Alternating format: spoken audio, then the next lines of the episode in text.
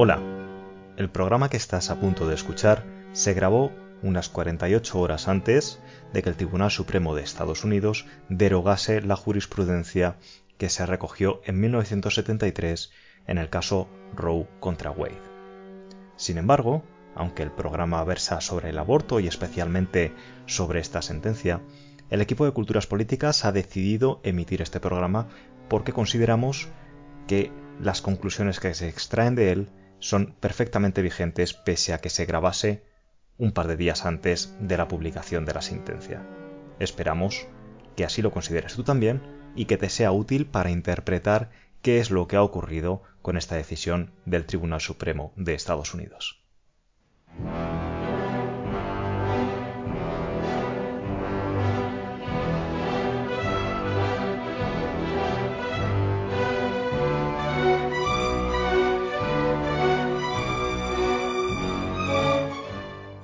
El pasado mes de mayo se filtraba a los medios el borrador de una decisión de la Corte Suprema de Estados Unidos que derogaría las decisiones Roe v. Wade de 1973 y Planned Parenthood v. Casey de 1992. Ambas habían servido de marco jurídico para la regulación del aborto en Estados Unidos. Buena parte de la prensa recogió la noticia como, en la práctica, el anuncio del fin del derecho al aborto inducido legal en Estados Unidos y como ejemplo de una regresión anómala entre las naciones avanzadas. Arrancamos hoy con el primero de dos programas acerca del aborto. En este examinaremos el presente y el futuro de los debates sobre el aborto en compañía de Valeria Carbone, profesora de estudios americanos en la Universidad de Buenos Aires. Bienvenida, Valeria. Hola, ¿qué tal? Muchas gracias por, la invitación. Gracias a ti por acompañarnos y también a la periodista brasileña Luciana Rosa, que ha cubierto estas cuestiones en diversos países. Gracias por acompañarnos y bienvenida, Luciana. Muchísimas gracias por la invitación y sí, vamos a discutir un poquitito qué está pasando con el aborto en varias partes del mundo. Completan el cartel de hoy Álvaro Petit, consultor político, periodista y poeta. Hola Álvaro. Buenas tardes. Y el director de Culturas Políticas y profesor de la Universidad Rey Juan Carlos, David Sarias. Muy buenas. Hola, buenas tardes. Y quien les habla, Javier Collado, también desde la Universidad Rey Juan Carlos. Te recuerdo que si te has perdido algún programa, puedes encontrarlo en las principales plataformas de podcast como Evox, Spotify, Google Podcast, Apple Podcast o Amazon Music e incluso en YouTube.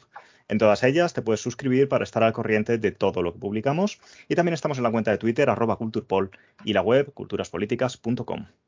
Vamos con el tema de hoy.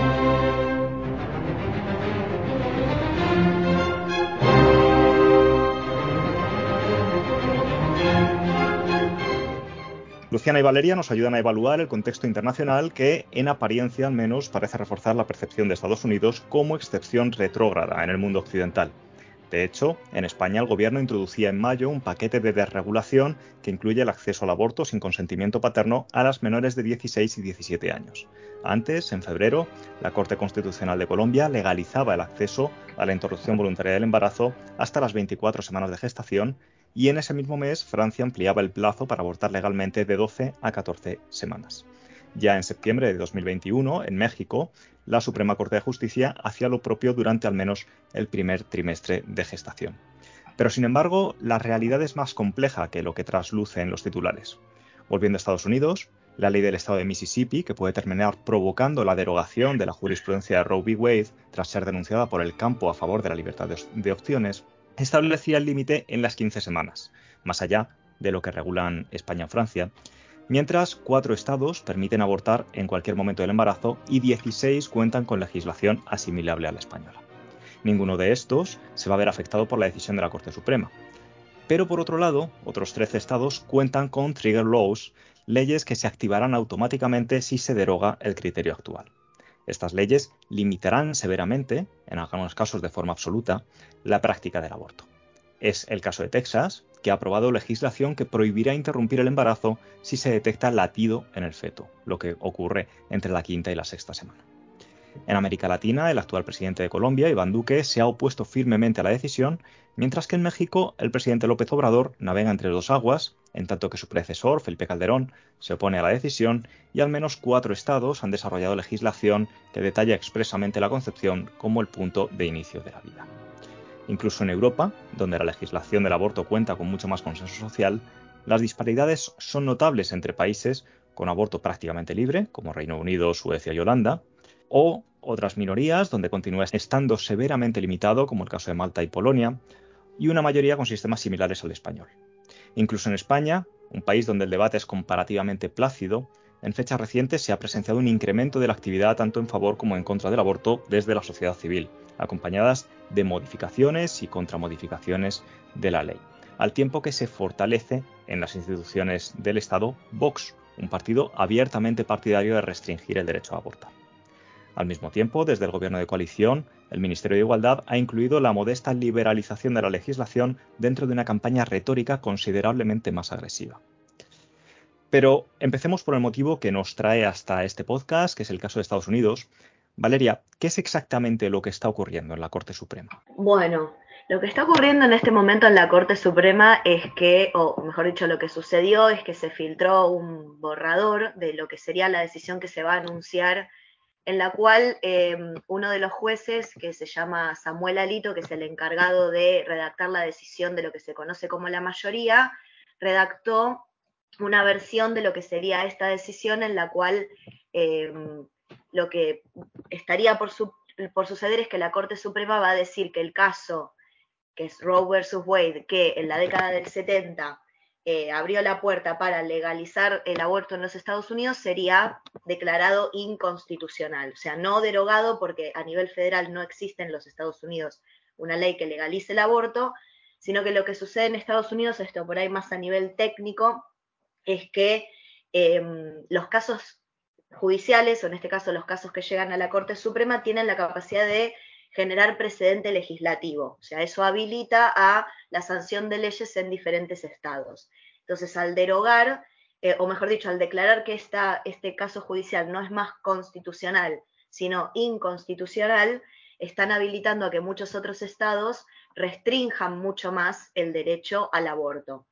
Eh, eh, este juez Alito no lo pone en términos de la cuestión del aborto sí o del aborto no, sino que lo que dice es que esto no es una prerrogativa del gobierno federal, que es una decisión que debe recaer en los estados. Entonces, lo que se está tratando de hacer es restringir un derecho mientras al mismo tiempo se cambia los términos del debate, porque se dice que esto no tiene que ver con el aborto, sino el tema de centralización del poder, gobierno federal versus autonomía de los estados y dónde recae el derecho a tomar esta decisión pero la realidad es que se trata de una restricción de un eh, derecho a un acceso eh, que existió durante los últimos 50 años, ¿no? Y muchos analistas también abren la puerta a que, bueno, esto es el primer paso a empezar a restringir otros derechos que tampoco tienen necesariamente una legislación federal, sino que tienen un precedente de la Corte. Y esto va desde eh, el matrimonio de personas del mismo sexo hasta el matrimonio interracial.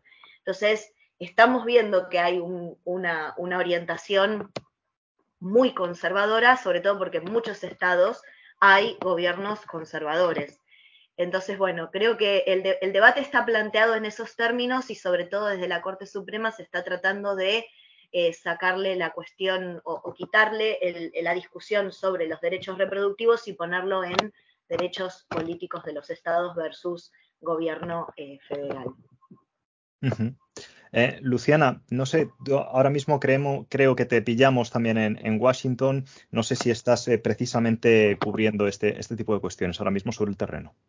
Exactamente, uno de los motivos que me trajo acá fue justamente acompañar esta decisión. Ya cuando se salió a la luz el borrador hubo mucha repercusión a nivel opinión pública acá en Estados Unidos, eh, hay mucha gente que baraja la posibilidad de que eh, el, el, basamento fue la, primera vez en muchos años, o sea, en décadas, que un borrador de una decisión de la Corte Suprema sale a la luz. Bueno, eh, en realidad, em, tanto Valeria como, como Luciana lo han dejado bastante, bastante, iba a decir cerrado, pero es al revés, es bastante abierto. porque como como ha indicado muy bien Valeria, en realidad no es un debate, son 17, eh, que están todos eh, eh, íntimamente unidos los, los, unos con los otros. Yo quizá añadir una cosa que Luciana no que, perdón, que Valeria no mencionó que yo creo que es muy importante, y es que la, la decisión inicial, la, la, decisión de la decisión Roe, lo que hace es colocar el aborto en un debate muy concreto que no es, que no es de naturaleza moral. Eh, eh, eh, lo que hace es colocar el aborto dentro de los como un derecho civil, asociado al derecho de la, de la intimidad. La Corte Suprema además recoge una tradición que se establece en, casi 10 años antes, siete, en la sentencia en Griswold v. Connecticut, y asimila el aborto, o utiliza una lógica para el aborto similar a la que utiliza para los contraceptivos. Es decir, los contraceptivos estaban prohibidos eh, y en esa sentencia se establece que el derecho a usar contracepción pertenece al ámbito de lo privado y el Estado no puede interferir.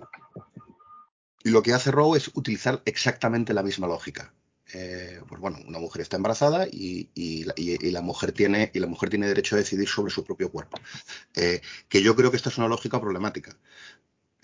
porque claro, la contracepción no afecta a nadie salvo a, quien toma la decisión de, utilizarla. Eh, la interrupción del embarazo, mm, hay un, hay, un hay un segundo elemento en juego, que es el, el.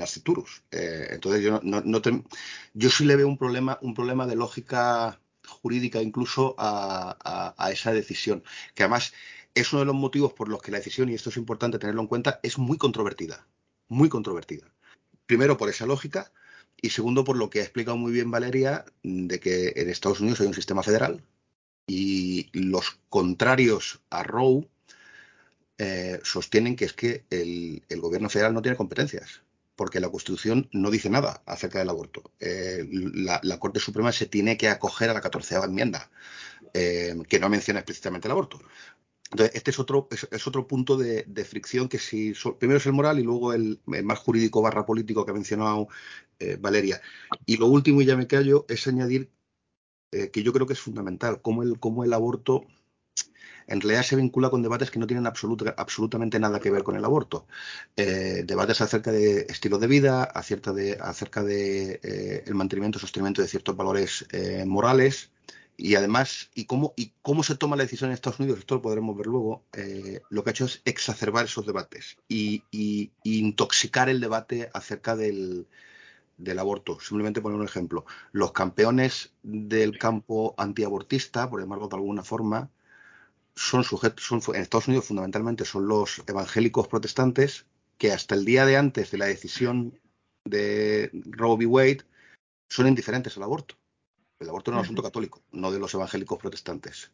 Y, cogen la bandera eh, antiabortista como ariete político. Y lo mismo ocurre en el otro campo. Eh, hay un sector de movimiento feminista que antes de Roe está perfectamente integrado, que procede del mundo católico. En el momento que aparece Roe, ese, ese sector del feminismo católico sale del, el movimiento y, además hay una serie de distorsiones brutales dentro de la dentro de la izquierda. Entonces, simplemente pues, por abrir todavía más, como Valeria no había generado suficiente motivo de debate, pues yo he añadido más todavía. Eh, ya estamos completamente liados. Eh, bueno, pues ahora ya Álvaro que termine de, liar la madeja y, sí, porque vamos a es que, es que además eh, es, vengo a, a liar la madeja un poco más, lanzando varias preguntas que van un poco justo al hilo de lo que comentaba David. Em, Valeria, tú, has comentado, eh, eh, bueno, no solo el proceso jurídico del tema, sino además esa dimensión pública de percepciones, de, bueno, pues hay, cada grupo, si lo podemos llamar así, percibe la decisión o, la filtración de ese documento del juez Alito eh, de una forma o de otra. Y claro, nosotros lo hemos vivido desde España eh, eh, y con un sesgo evidente, mm, ni siquiera hace falta que sea un sesgo ideológico, sino con el sesgo que procede de la que da la distancia, ¿no? Pero aquí lo hemos vivido mm, con posiciones muy enconadas, en las que, por ejemplo, se decía que en Estados Unidos se va a prohibir, y, y eso eran los titulares, ¿eh? Se va a prohibir el aborto en Estados Unidos. Entonces, sí me gustaría que, que tanto eh, tú como Luciana, que lo conocéis, que lo conocéis muy bien, que conocéis todos los movimientos que están al final implicados, reflexionarais sobre hasta qué punto el eh, que va un poco al hilo de lo que decía David, hasta qué punto esa filtración activó grupos de interés, dicho con todos los respetos, lo de grupos de interés, que, están aprovechando la coyuntura de lo que en principio es un debate puramente jurídico para mm, intentar eh, em, bueno, avanzar en sus, en sus, en sus posiciones, en, su, en sus reivindicaciones, eh, aprovechando esta coyuntura. Y aprovechando que creo que, que, lo ha comentado Luciana y es un detalle muy interesante y que, por ejemplo, aquí en España no, no se ha hecho mucho hincapié en eso y es que la filtración se produce en año electoral. Que eso creo que es un detalle también que, que si, si podéis me gustaría que hicierais alguna reflexión porque, insisto, desde aquí todo este debate lo hemos, lo hemos seguido con, claro, con el sesgo que da el tener un océano de por medio, ¿no? Eh, sí, es muy importante entender que también esa decisión no tiene solamente que ver con el aborto, tiene que ver con una conjuntura que se viene dando desde el nombramiento ¿no? de tres jueces de la Corte Suprema por parte de Donald Trump y de toda la batalla cultural que se está dando en el país desde entonces. Cuando entra Amy Coney Barrett, que fue la última jueza, la última no, porque bueno, tenemos a Brown, que es la más reciente nominada ya por Joe Biden, ¿no? pero la, la última por, dominada por Donald Trump es abiertamente católica, abiertamente en contra del derecho de decidir, del derecho al aborto, ¿no? Entonces, ¿qué tenemos? Tenemos de un lado eh, los conservadores, o más bien eh, el Partido Republicano Conservador, eh, queriendo quitar o, luchar en contra de este, de este derecho y em, los demócratas que están en año electoral. Tenemos hoy, hoy en día un o, una legislatura, ¿no? O sea, como está, está dividido en 50 y 50, lo que sería la Cámara de Representantes de Estados Unidos. Entonces, hay ahí también una disputa entre quién va a tener mayoría o no ahí para tomar las decisiones y poder hacer las modificaciones y tener gobernabilidad en el sentido de si pensamos por el lado de Joe Biden, ¿no? Que intentó pasar muchas medidas, de entre ellas eh, un acto, una, ley federal que garantizaría el, el, derecho al aborto y otros derechos que tienen que ver con la salud de la mujer y que no es posible justamente porque no se llega ni siquiera a discutir eh, esta ley en función de un mecanismo que se llama filibuster, que es la, el, que se pospone la discusión de una ley cuando no es de interés de una mayoría discutirla, ¿no? Entonces, eh, tenemos un ajedrez político y de poderes muy importante en el año de 2022. Entonces, esa decisión o esa filtración eh, también podría dar cuenta de adelantar una discusión a nivel popular, porque si uno va a las encuestas ¿no? de, la opinión pública acá en Estados Unidos, aún en los estados más conservadores como Texas, por ejemplo, tenemos una gran mayoría de la opinión pública que está en favor del derecho al aborto. No, no, no es que está en favor de que se practique el aborto, pero que no sea algo eh, criminalizado, digamos, ¿no? que, se, que se tenga la posibilidad de de hacerlo sin que sea algo, sin que sea un crimen.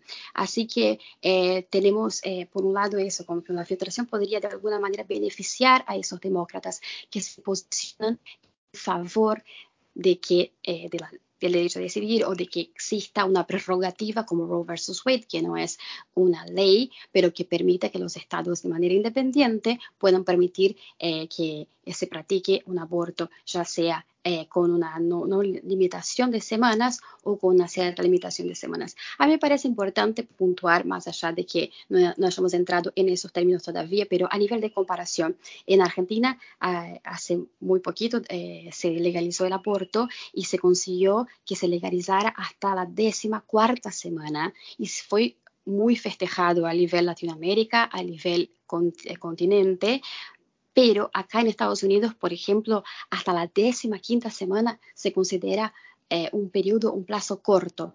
Eh, Florida, a partir del 1 de julio, prohíbe cualquier práctica del aborto a partir de la décima quinta semana. En Texas tenemos, bueno, las seis semanas o hasta que se escuche el latido del corazón eh, del feto, ¿no? Entonces es controversial, atiende a muchos intereses y tiene que ver exactamente con eso, o con la batalla cultural o con el intento ¿no? de, los demócratas eh, tener una mayoría en la Cámara de Representantes. Realmente hay mucho por detrás, no es solamente el derecho de un individuo que tiene la, las características biológicas para embarazarse, tener el derecho a decidir sobre su propio cuerpo, eh, sino los intereses no sociales y políticos que están siendo, están poniendo, puestos en juego ahora en el ajedrez político estadounidense. Em, antes de, darle paso a Valeria simplemente por, añadir un dato ¿no? a lo que comentaba Luciana a nivel de encuestas. ¿no? A nivel de encuestas, eh, las últimas que tenemos de, de Gallup dan un 35% de la población estadounidense que está a favor del aborto en cualquier circunstancia, un 13% que está en contra del aborto en cualquier circunstancia y la inmensa mayoría, un, un 50%, que está a favor según qué circunstancias, ¿no? Simplemente por, por poner un poco al, oyente cuál es el contexto de la opinión pública en Estados Unidos a este respecto.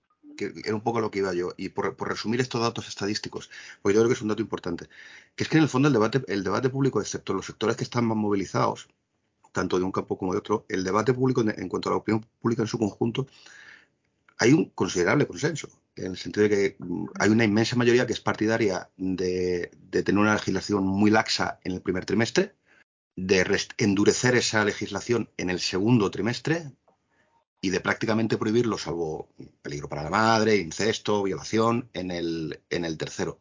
Entonces, era un poco abundar en la misma pregunta, teniendo en cuenta que incluso en Estados Unidos, que están especialmente polarizados, las encuestas son consistentes en que esa polarización no está en la opinión pública, está en otra parte está en la opinión publicada más que la, la, opinión pública. ¿Y esto a qué, a qué se debe? Entonces, Valeria, te paso así la pregunta. Eh, no sé si lo ves así, si lo ves distinto y si lo ves así, ¿por qué explicación le, eh, sí, no, yo quería decir un par de cosas. No sé si te voy a contestar, pero es lo que voy a decir. No lo voy a poner en esos términos. Este, mira, no, eh, mientras hablaban todos, iba pensando ciertas cosas que quería como traer eh, a la mesa. Que la primera, reforzar la idea de que esto en Estados Unidos no es una ley federal. Entonces, no es que todos los estados están obligados a o están inhabilitados para. Esa es la primera cuestión. Este es un caso de la Corte Suprema de los Estados Unidos, lo que significa que em, el debate fue traído a nivel federal. Entonces, al haber traído al gobierno federal para que derima este asunto, me parece como un poco complicado esto de traerlo al gobierno federal para que diga, bueno, sí, bueno, no, y después decir, los estados tienen derecho, los estados no tienen derecho. Entonces, estamos apelando a la instancia federal para que tome ciertas decisiones. Pero sí quería volver a esta idea de que el fallo Roe versus Wade, con todos los problemas que puede llegar a tener o no y todas las cuestiones puntuales que se le puede criticar o alabar al caso, es un caso puntual que refiere a una cuestión puntual que abrió la puerta a eh, hablar sobre el los derechos reproductivos y los derechos de las mujeres sobre sus propios cuerpos en términos de derecho individual, ¿no? También tiene una contextualización. El problema fue que ese caso judicial quedó ahí, y sentó ese precedente y desde entonces se viene discutiendo a nivel de base, eh, a nivel de lobbies y a nivel estadual y federal este tema del derecho al aborto. Yo creo que lo complicado de esta situación que representa esta, esta declaración de que el derecho es o sería inconstitucional o anticonstitucional es que lo que está haciendo la Corte Suprema es quitarle un derecho también a los estados que quieren habilitar el derecho al aborto. No se trata solamente de eh, el derecho de los estados que pretenden restringirlo como un derecho de los estados. Al declarar que este fallo es inconstitucional, lo que está haciendo la Corte Suprema es ir para atrás y restringir el derecho de aquellos estados que de repente quieren eh, habilitar ese acceso, ¿no? También en términos de derecho individual. Entonces eso sí me parece complicado, que hay un fallo de la Corte Suprema que habilita para aquellos estados que lo quieran habilitar y ahora se pretende quitarle ese derecho a los estados, a los estados que quieren ampliar ese derecho.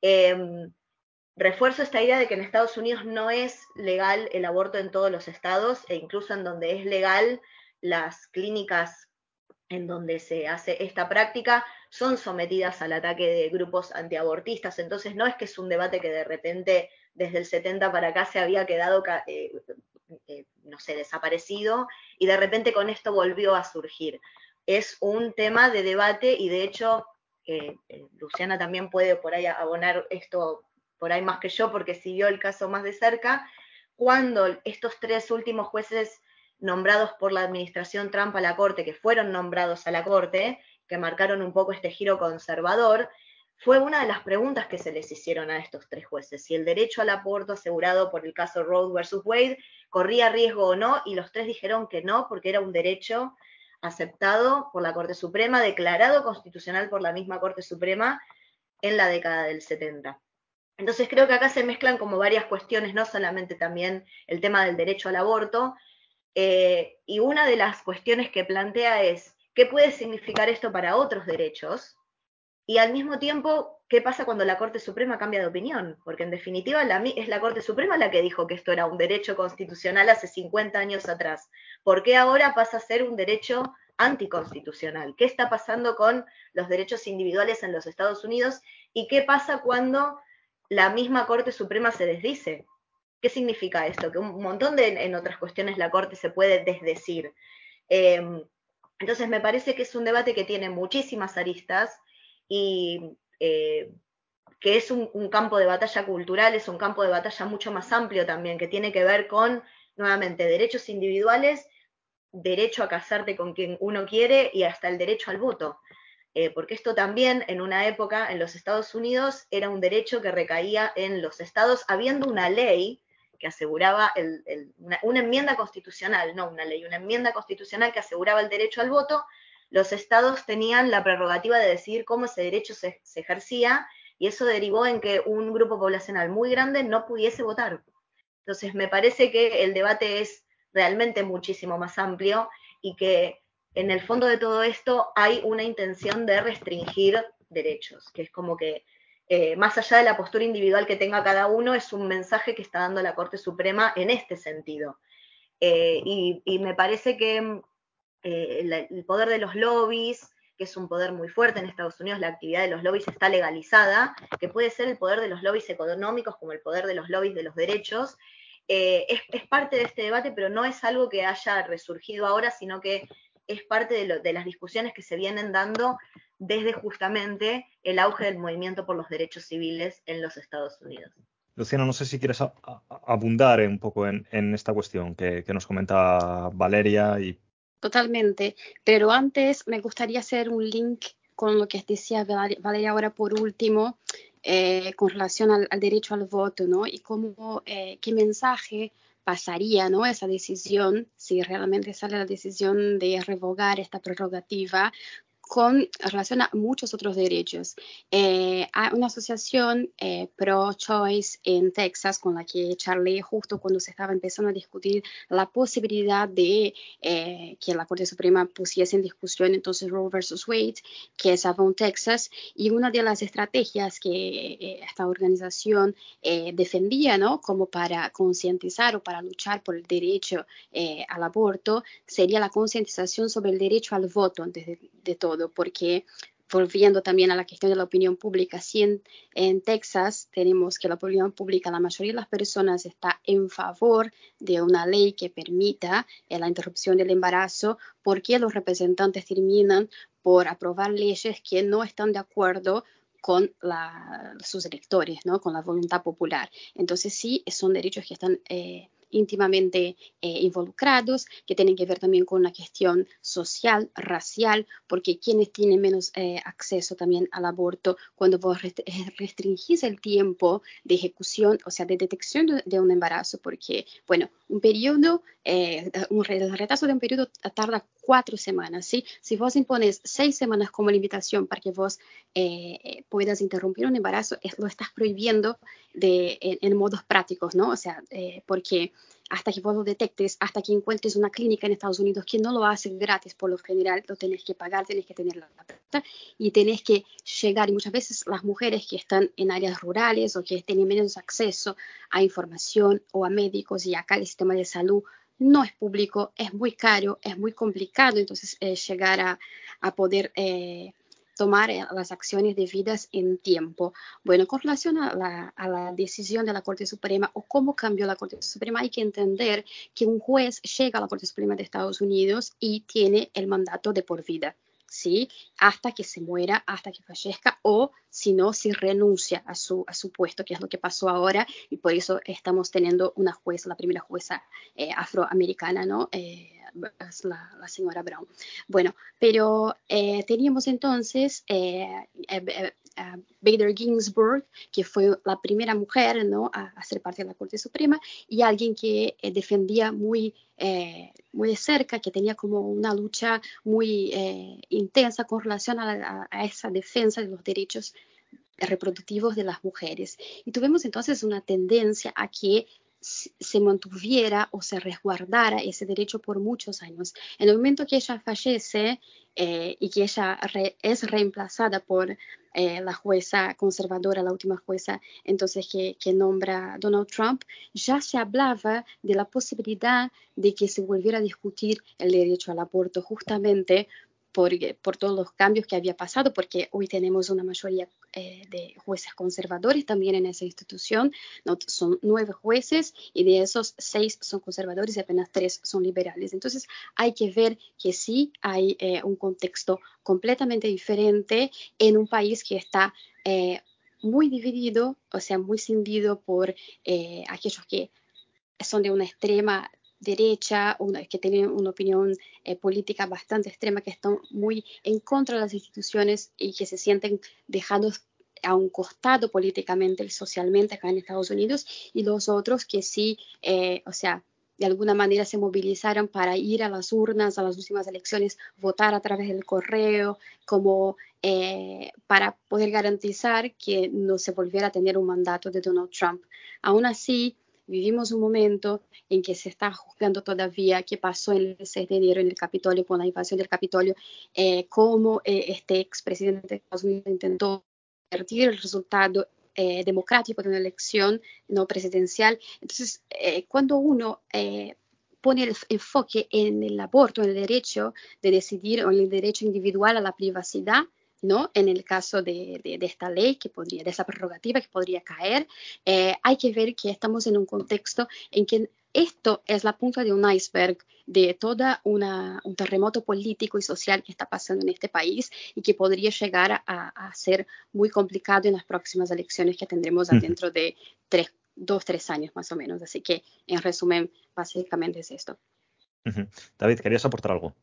Bueno, un par de cosas, porque es que fijaos, eh, empezando por el argumento de, Valeria, en realidad si uno coge lo que es la, norma, eh, la norma jurídica, la, Corte Suprema tiene, de hecho, es uno de los poderes de la Corte Suprema, que es el de autocorregirse. Eh, además, Alito, que es un tipo hábil, en el, en el, borrador que se ha filtrado, él menciona a Dred Scott.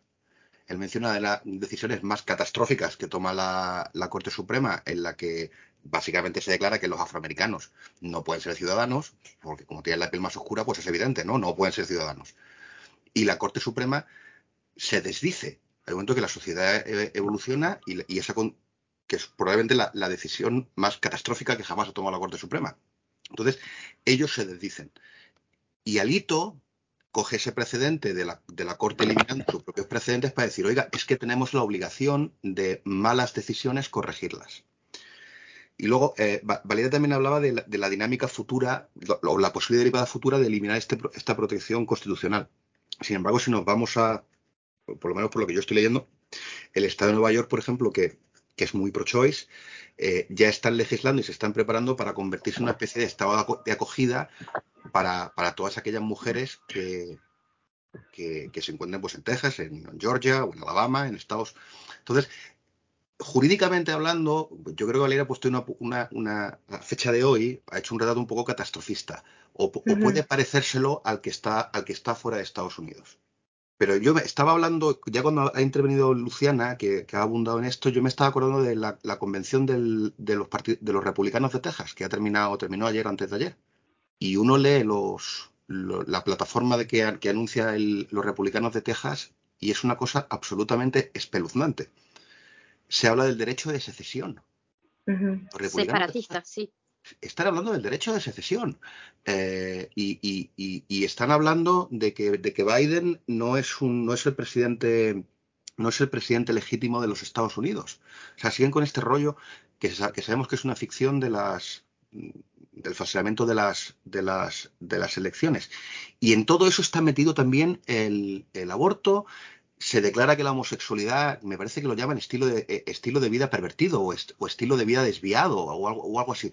Y es todo un totum revolutum em, de cosas inconexas, porque en realidad no hay conexión entre los derechos relativos a la orientación sexual y, la, y, la, y el derecho a elegir o no elegir sobre el aborto, no hay conexión entre los dos, son dos cosas distintas.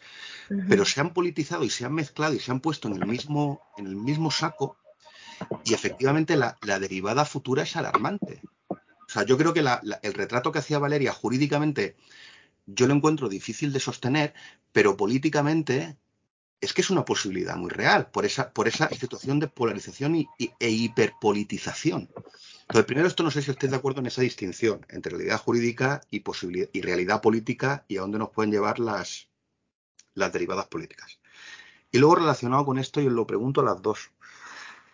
Desde el año, bueno, no de, pero vamos, desde cuatro o cinco años después de que se, de que se pronunciara Roe v. Wade, la pregunta fundamental que le hacen a todos los jueces de la Corte Suprema, hay que recordar la audiencia, los jueces de la Corte Suprema los, elige, los selecciona el, presidente de los Estados Unidos, pero tienen que pasar por un filtro en el Senado y el comité del Senado los tiene que aprobar.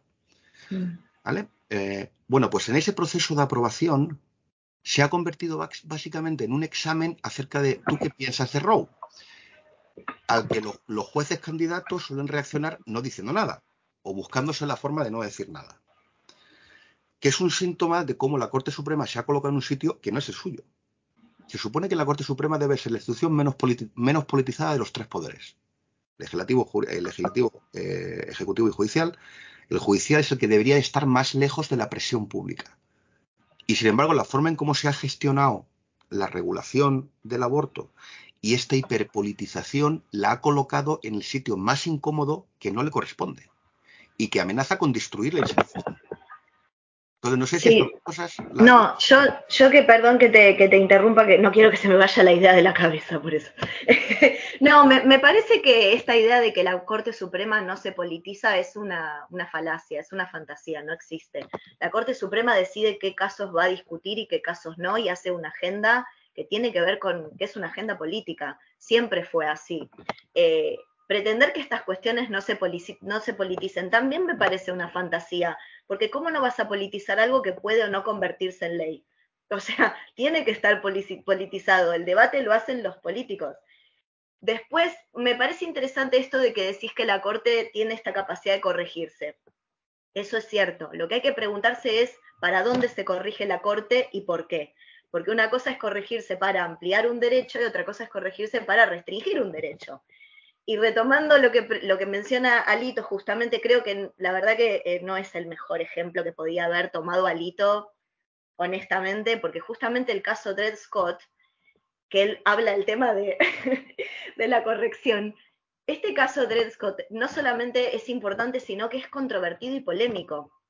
Porque este caso, básicamente lo que decía era que, eh, entre otras cosas, que las personas afrodescendientes en los Estados Unidos no tenían ningún tipo de derechos solo por ser eh, negras o afrodescendientes, no importaba si su condición jurídica era la de esclavo o libre, que no tenían derecho a la ciudadanía y, cito textualmente porque es un caso justo con el que estoy familiarizada, no tienen derechos que el hombre blanco esté obligado a respetar.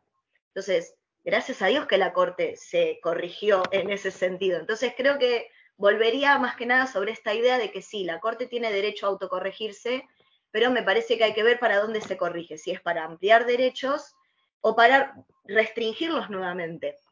Eh, porque generalmente la Corte en pocas situaciones, si bien lo ha hecho, pero en pocas situaciones se ha corregido para recortar derechos reconocidos como constitucionales. Entonces eso sí me parece eh, que hay que, considerarlo en ese caso.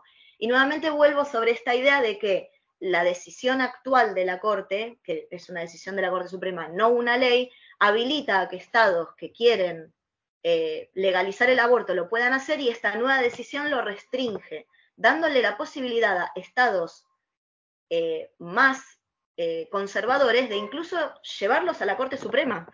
Entonces hay una avanzada conservadora que es peligrosa en este sentido en los Estados Unidos, que se ve una tendencia grave y peligrosa a cortar derechos y que esto nuevamente abre la puerta a eh, restringir otras cuestiones como el derecho al voto, por ejemplo, que es algo que se ha discutido, que se ha, por supuesto, eh, politizado. Em, el, Congreso si bien tiene una mayoría muy endeble, a mí lo que me gusta decir es que si bien el Partido Demócrata hoy por hoy tiene la mayoría en ambas cámaras, la, en ambas cámaras la agenda que se está cumpliendo es la agenda republicana, porque la mayoría en la Cámara Baja es muy endeble y en la Cámara Alta, en el Senado, están 50-50, entonces solamente pueden aprobarse leyes que tengan una mayoría simple y muchísimas leyes en los Estados Unidos tienen una mayoría de eh, dos tercios. Entonces, realmente la agenda del gobierno actual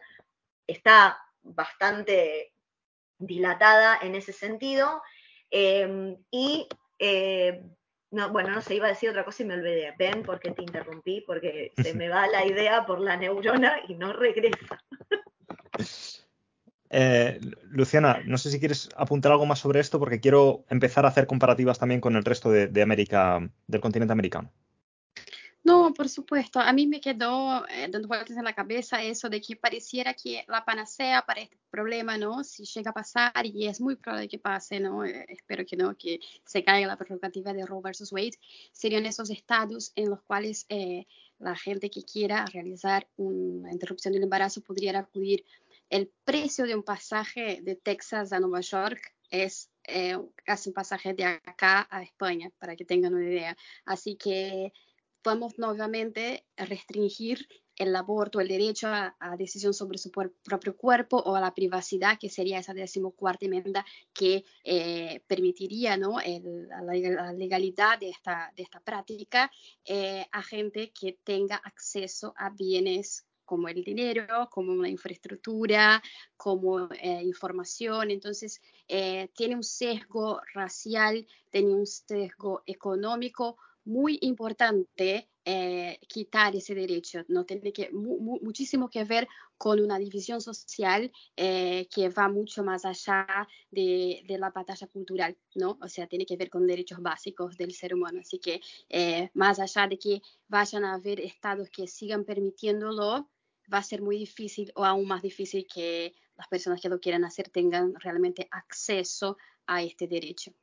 Pues por abundar en esto que ha comentado la Luciana, eh, la gente tiene en la cabeza que si, el aborto se restringe, vamos a volver a, las mujeres en, los callejones con una percha, ¿no? Eh, y a estas carnicerías que se hacían antes de los años 70, cuando por lo menos en el primer trimestre, en realidad lo que, lo que tiende a ocurrir, esto seguro que, tanto Valeria como Luciana lo conocen mejor que yo, es el recurso a abortos médicos mediante, mediante píldoras como el, el mifepristore, que lo estoy leyendo porque Misoprostol se llama. Eso es. Y el misoprostal, exactamente, esta combinación Misoprostol, de perdón. Tú ves como lo sabían ellas mejor que yo. El caso. Sí, claro, porque soy mujer. no, y porque en, España es menos conocido, eh, Luciana. Eh, porque aquí no son, aquí no las puede uno comprar en la farmacia. Eh, son bajo prescripción médica algunos defensores del sistema federal decían, bueno, no hay problema porque no vamos a volver a la percha, sino que las mujeres pueden acceder, insisto, durante el primer trimestre. Podrían acceder a que, a que se les envíe por correo eh, esta medicación y pues ya está. Eh, porque además es una medicación muy segura y bueno. Y ya se están oyendo eh, manifestaciones de, no, bueno, es que en ciertos estados vamos a prohibir el, que, el que esta medicación se envíe por correo entre estados, lo cual es abrir otro melón constitucional, porque el tráfico interestatal, esto sí que es responsabilidad del gobierno federal. Entonces, es que cada vez que, cada vez que tomamos una decisión, lo que hacemos es mm, perseverar en la polarización y la politización. Eh, mm, antes decía Valeria que es, que es, un, que es un mito que la, que la Corte Suprema no esté politizada, que es, que es muy cierto. Pero sí es verdad que es la que está más alejada es la que está más protegida de las de este tipo de presiones eh, o estaba en tiempo pretérito. Y el, y el, y el debate sobre el aborto ha hecho saltar por los aires eh, esas, esas protecciones. Y yo tengo la sensación de que vamos a ir a peor y que desde luego la dinámica no se va a acabar con bueno eliminamos Roe sacamos a la Corte Suprema y ya que, los estados apañen.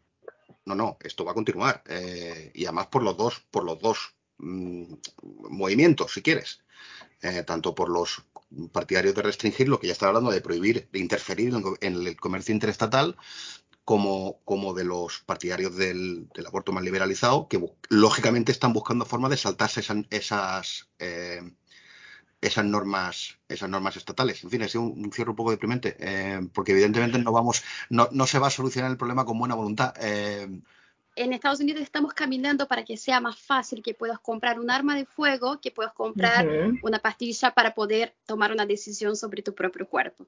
De eso se trata. La defensa de la vida tiene que ver con lógicas bastante distintas. Es solo este adendo que me gustaría hacer, Javier. Gracias. Fíjate, fíjate, Luciana, ya que has hecho este adendo. Y además yo creo que es un muy buen ejemplo, porque en España ha ocurrido algo parecido, pero al revés.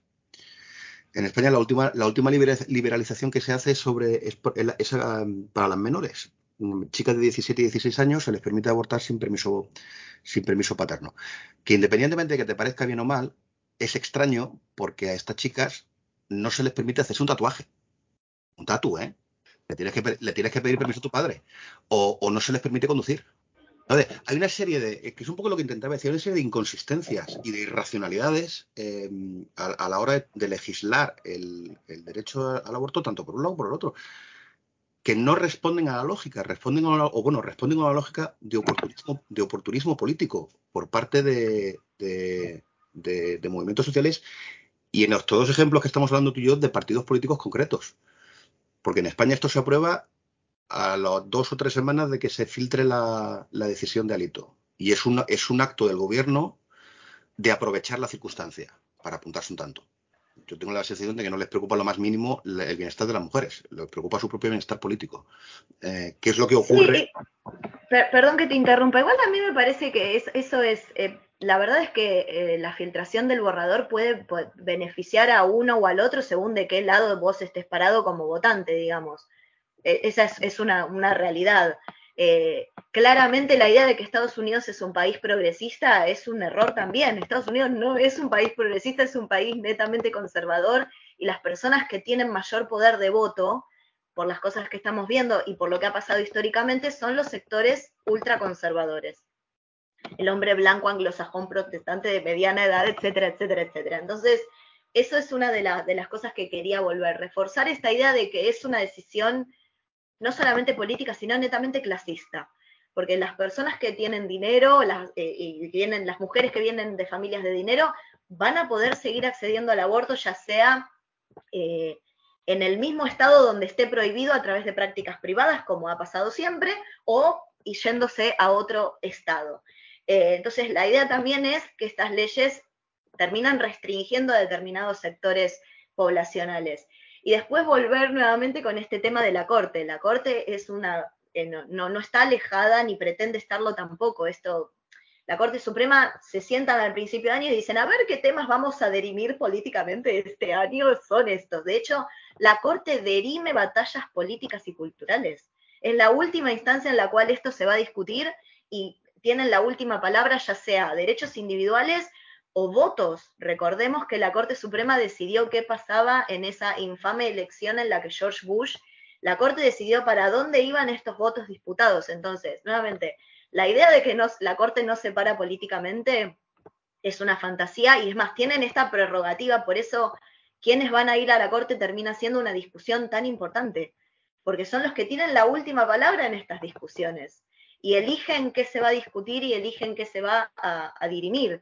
Y me parece también muy significativo que se hayan esperado 50 años para discutir esto, de última, porque hace, desde que el caso fue declarado constitucional, que se está diciendo qué va a pasar con Roe versus Wade. Entonces, ¿por qué ahora?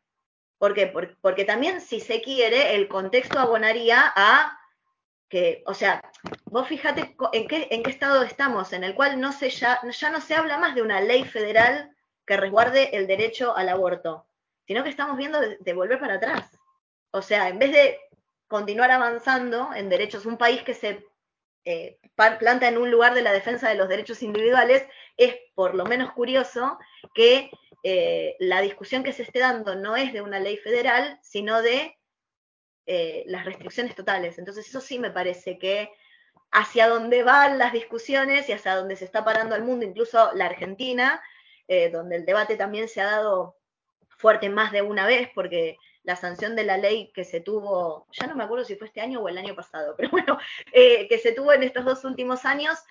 2020. Eh, 2020, ahí está. Viste que la pandemia uno ya no sabe en dónde está parado. Si todavía, si dos años son uno, vivimos en años perro, no sabemos. Pero bueno, no sé a dónde iba con todo esto, así que lo voy a dejar acá.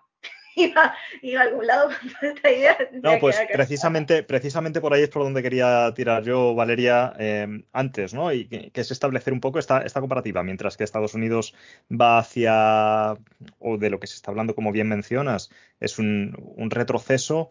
Eh, en Argentina hablabais eh, hace unos minutos de, esa expansión, al menos en los plazos del derecho, del derecho al aborto.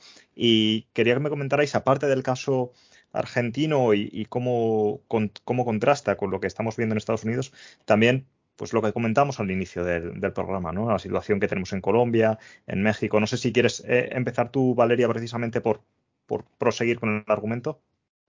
Eh, no, no, sí, en, realidad mucho más para agregar eh, no tengo más, que eso. Me parece que hoy por hoy la discusión está un poco anclada más en discutir la legalización más que la prohibición. Me parece que la discusión está yendo hacia ese lugar. y en donde, en se van parando también los argumentos para estar a favor o estar en contra.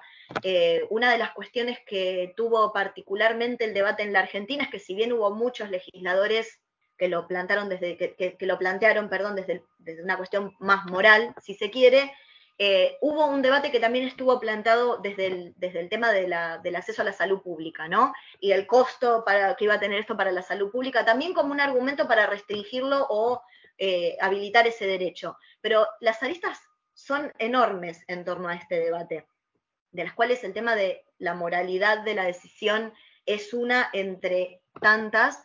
Eh, y eh, si estamos hablando de, un derecho individual y quién tiene que asegurar o preservar ese derecho individual o no. en la Argentina también costó, no fue un debate que, que, surgió de la noche a la mañana eh, se tuvo que decidir en más de, hubo varias sesiones en el Congreso en dos momentos determinados eh, en los últimos años y finalmente, bueno, acá me confirmaron que fue en el 2020, claro, estamos en el 2022, no estamos más en el 2021, finalmente la ley fue eh, aprobada. Pero bueno, volver a esto de que me parece que en muchos otros lugares del mundo el debate está pasando por un lugar y parece que en Estados Unidos hemos vuelto 50 años para atrás y que se plantean los términos del debate en los mismos términos en los cuales se planteaba en 1950, y reitero esto de que ni siquiera estamos hablando de la sanción de una ley federal, estamos hablando de un fallo de la Corte Suprema. Entonces me parece que hay como un retroceso en el caso de los Estados Unidos que refleja un giro eh, ultraconservador, no solamente de la Corte, sino de uno de los dos partidos mayoritarios, que es en este caso el Partido Republicano. Em, ¿Cuál es el, eh, quién se beneficia de esto? La verdad es que para mí no es tan lineal. Eh, me parece que, nuevamente, depende de qué lado del, del espectro estás parado, eh, te va a parecer una cosa o la otra. Y además tampoco yo creo que las personas votan por cuestiones monotemáticas. No va a ser la cuestión del aborto la que derima si una persona va a votar a un partido o va a votar al otro. Y también va a depender de en qué estado uno está.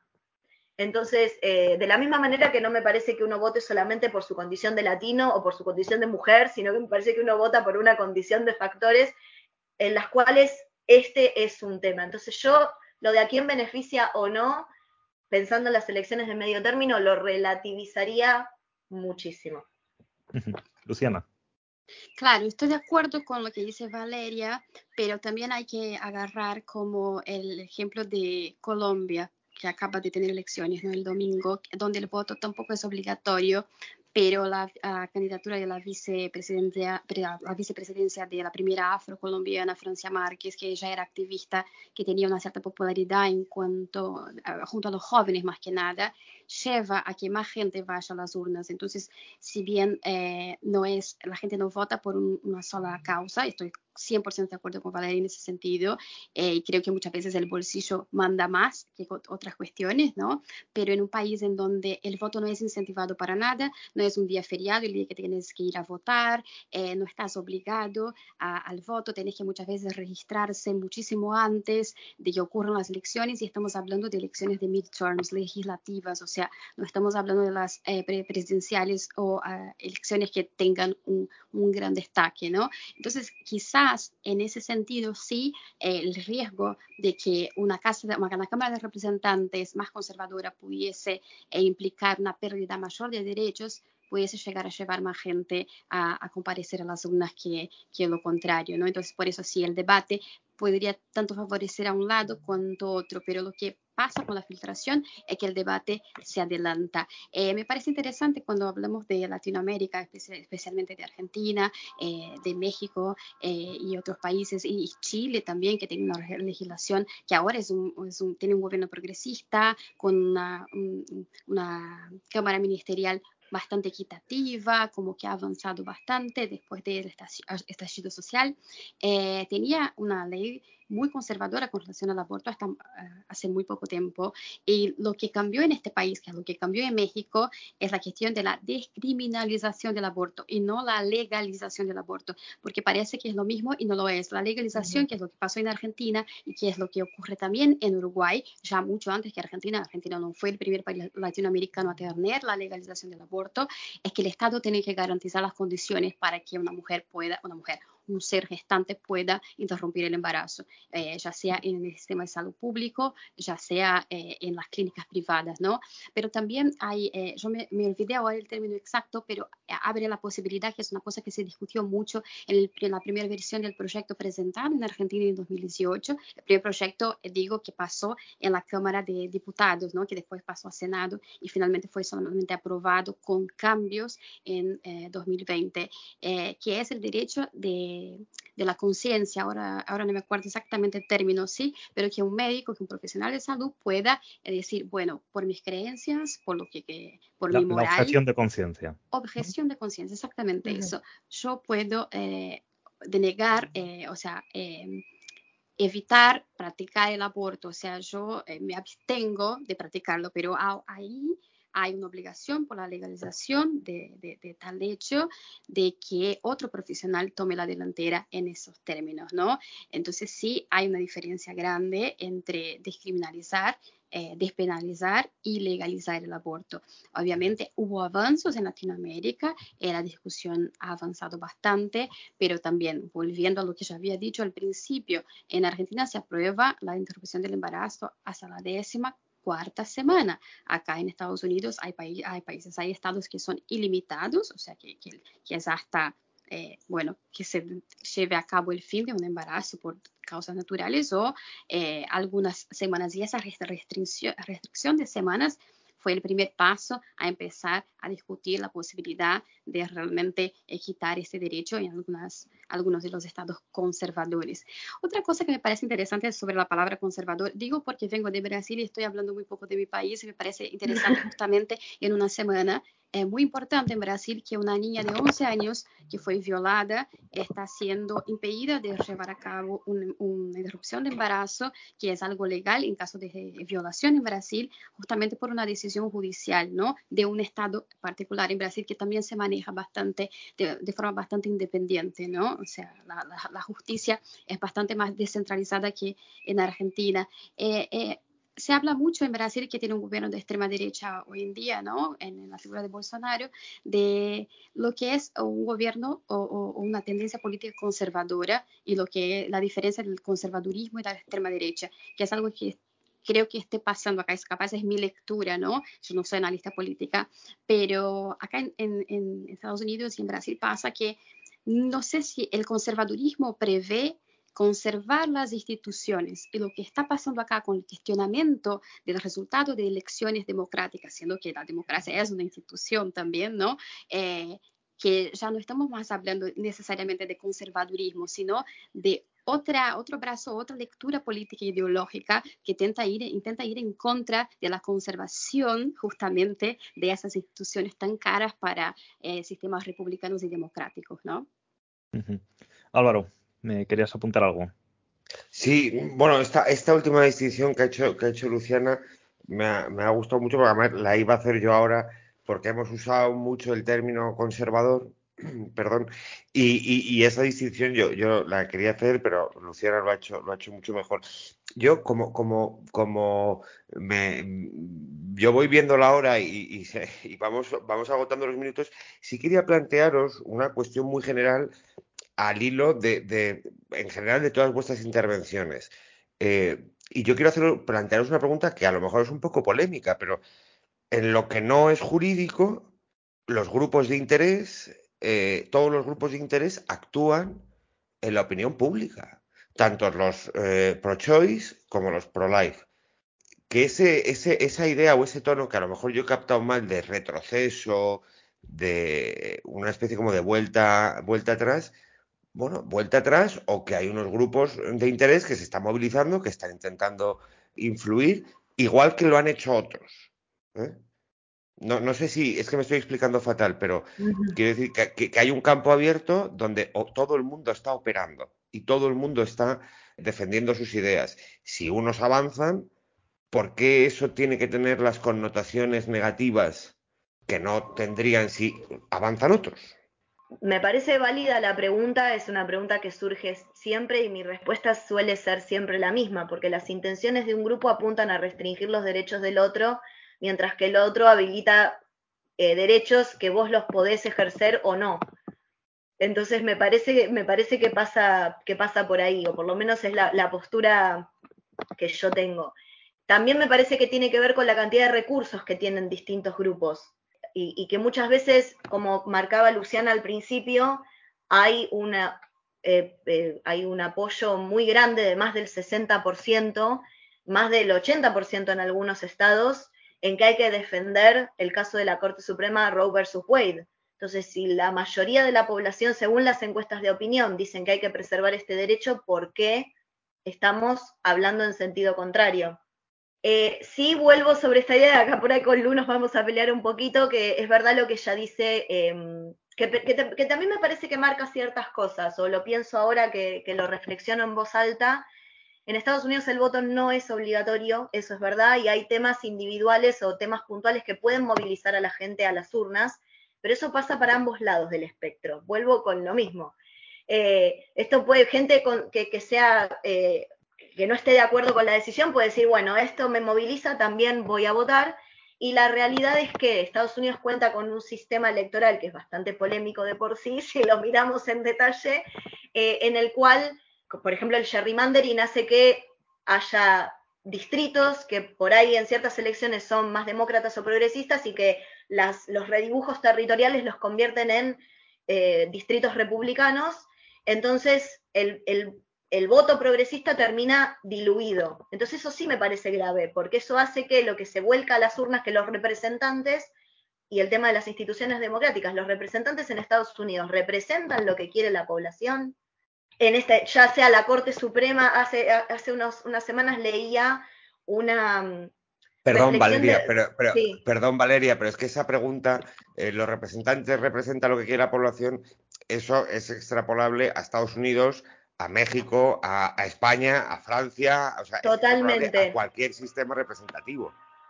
No, es, eso, eso totalmente, pero me parece que hay temas puntuales en los cuales se ve muchísimo más. Hay una historiadora, que era lo que iba a mencionar ahora, que decía hace poco, estamos ante una situación en la cual un presidente que no ganó el voto popular, como fue Donald Trump, que fue designado por sus votos en el colegio electoral, porque perdió el voto popular, tuvo la capacidad de designar tres jueces conservadores que fueron confirmados por, una, por un Congreso de mayoría republicana definido por el gerrymandering y que tiene la capacidad de definir lo que va a pasar en una generación de decisiones de la Corte.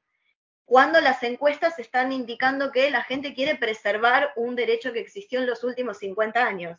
Entonces me parece que eso sí marca una tendencia, en este caso de una sociedad de cualquier manera, ¿no?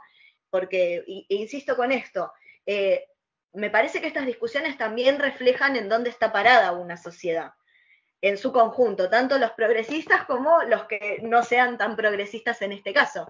Eh, entonces, en ese sentido, me parece que vuelvo a esto, Estados Unidos es naturalmente una sociedad conservadora, a pesar de que popularmente se cree que no, que es uno de los países más democráticos, más progresistas y un montón de otras cosas más, pero que en realidad no, no es así y, y que hay que mirar con un poquito, un ojo un poquito más fino de, de dónde nos paramos, no solamente en la discusión, sino por dónde pasa la discusión más allá de donde esté parado cada uno de nosotros, las discusiones están indicando un, una, un social mood eh, interesante también en los Estados Unidos que se puede reflejar en la elección de los presidentes, en la conformación de las legislaturas y en la conformación de la Corte Suprema.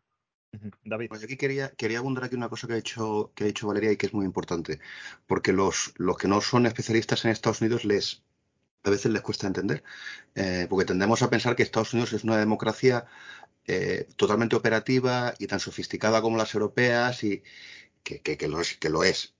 Pero Valeria menciona aquí la palabra clave que es gerrymandering, que es que en lengua castellana no tiene traducción, que es la manipulación de los distritos electorales, a fin de excluir a un sector de la. no, de hecho, no a un sector de la población, de excluir a los votantes del otro partido. Y que es una práctica reconocida como legal por la Corte Suprema. Está fenomenal. La Corte Suprema te, impide que tú eh, eh, le, quites el voto o, dificultes la capacidad de representación de una persona por cuestión de raza, sexo, etcétera, pero no por filiación partidista. Cerramos con esta pregunta porque lo ha apuntado antes Luciana y lo ha, y lo ha recogido también eh, Valeria y sobre todo para los oyentes de este lado del charco de, España, yo creo que está muy bien. Es una pregunta interesante la que quiero hacer y estáis en una posición privilegiada para contestarla. Eh, Luciana ha mencionado el caso de Brasil, de esta chica, y del gobierno de extrema derecha, es una. Y yo soy, yo soy politólogo, bueno, analista político, Luciana, y tienes toda la razón en esa distinción que has hecho entre conservador y, extrema derecha o derecha radical. Pero a, raíz de eso yo pensaba en México y en Colombia. En México y en Colombia se ha seguido la senda americana. El aborto se ha legalizado por la vía judicial. Eh, en México ya tenemos, me parece que son cinco estados que tienen en las constituciones estatales la definición de que la vida empieza en la concepción. Es decir, está, apuntando a que hay una intencionalidad de, restringir completamente el aborto. Entonces, teniendo en cuenta la experiencia que tenemos en Estados Unidos de intentar hacerlo por la vía judicial, porque uno de los motivos por los que en España, en Europa en general, el conflicto no se inflama tanto es porque aquí se ha aprobado por vía legislativa. Te gustará más o te gustará menos, pero es el Parlamento es el órgano soberano el que, legaliza el aborto. En Estados Unidos es un tribunal que no ha elegido a nadie. En México y en Colombia igual. Entonces, lo que yo os pregunto, ¿prevéis que puede ocurrir en torno al aborto en América Latina un proceso parecido al que hemos visto en Estados Unidos, que cada vez se, politiza más, no se politiza, se radicaliza más la posición, eh, las posiciones en torno al aborto y se convierte en un ariete político en una medida que no lo es en casi ningún país europeo o en ninguno? recuerdo ¿no? que México no es legal, sino eh, no es crimen. Fue despenalizado, descriminalizado, que es la diferencia que, que, apuntaba antes, ¿no? Por eso también hay algunos estados en los cuales se permite que eh, se, entienda que la vida empieza en la, la, la concepción. Sí, no, yo no tengo mucho para decir al respecto, más que me parece que tiene que ver con la fortaleza de las instituciones en cada país. La vía judicial es una vía institucional de cualquier manera. Eh, si es cuestionada, puede ser, me, parece que tiene que ver más con, la fortaleza institucional que si viene por vía judicial o por, viene por vía legal. Lo que tiene la vía legal es que lo normatiza de una manera diferente, porque hay un debate de por medio y no, no hay por ahí, como vos mencionás, una decisión individual. Eh, en el caso de los Estados Unidos, me parece que una de las intenciones justamente de, em, tal vez porque es el caso con el que estoy más familiarizada, pero darle espacio a la Corte para que diga que es, no es constitucional hace que el Congreso no lo pueda discutir. ¿Qué va a hacer el Congreso sentarse a discutir sobre un derecho que la Corte dijo que no es constitucional y que puede ser declarado ilegal por su misma naturaleza anticonstitucional? Entonces, me parece que tiene que ver, en el caso de América Latina, ¿no? Me parece que tiene que ver con eh, la vía judicial puede ser una forma de habilitar la vía legal, la vía parlamentaria, no necesariamente pasa como en Estados Unidos que la vía judicial se transforma en un precedente legislativo en muchos casos. Eh, en, América Latina puede ser una vía, sí me parece que es un síntoma de que hay un debate que se está instalando cada vez más y que se habilita para que se, eh, se normatice algo que ya está instalado a nivel social y que me parece que en algunos casos es un paso necesario. Ahora, si puede tener más validez o no, lo voy a poner en esos términos, me parece que tiene que ver con el nivel de cuestionamiento que tengan las instituciones políticas en cada país y también de dónde venga ese cuestionamiento, ¿no? Porque como un juez puede declarar una cosa, como decíamos antes, puede venir otro juez y declarar otra. Y me parece que eso también hace al debate político necesario, al debate público y de la agenda pública necesaria para estas cuestiones. Lo que sí, y vuelvo sobre esto, me parece notorio del caso de los Estados Unidos es que el debate no está avanzando, sino que está retrocediendo.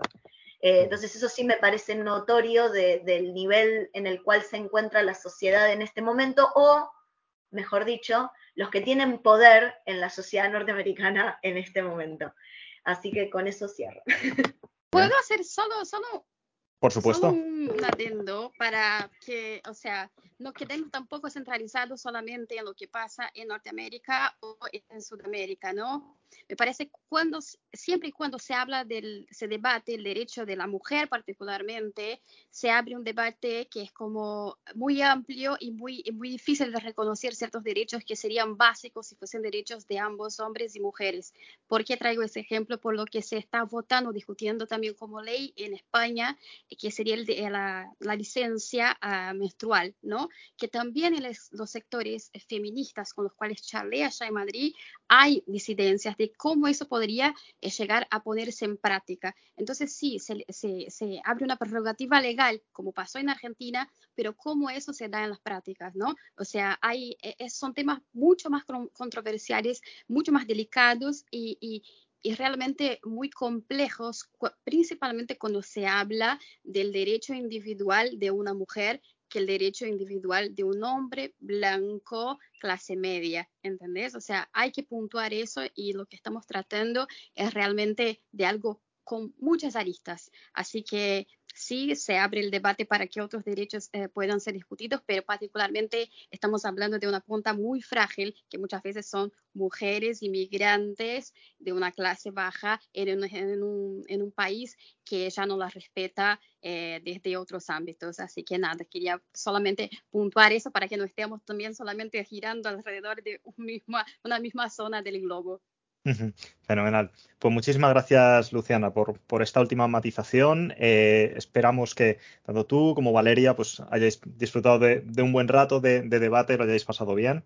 Agradezco eh, mucho sí, sí, la, la, invitación y sí, pues, está muy bueno que se discuta, me parece que es muy importante que se discuta y gracias por escuchar mi opinión con la tonadita brasileña desde acá de Estados Unidos.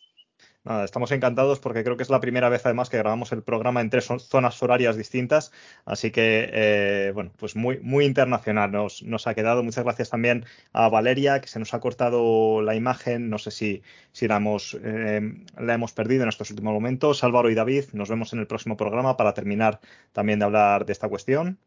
Fenomenal. Eh, sí, eh, creo que además vamos a seguir hablando de esto, o sea que continuaremos con, con, el, con la discusión que nos pedía Luciana.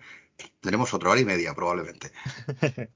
Os habló Javier Collado. Recordad que podéis suscribiros a nuestro programa de forma gratuita en las principales plataformas de podcast como iVoox, Apple Podcasts o Spotify y podéis estar al tanto de lo que hacemos en Twitter, en la cuenta arroba culturpol y en nuestra web culturaspoliticas.com. Hasta el próximo programa.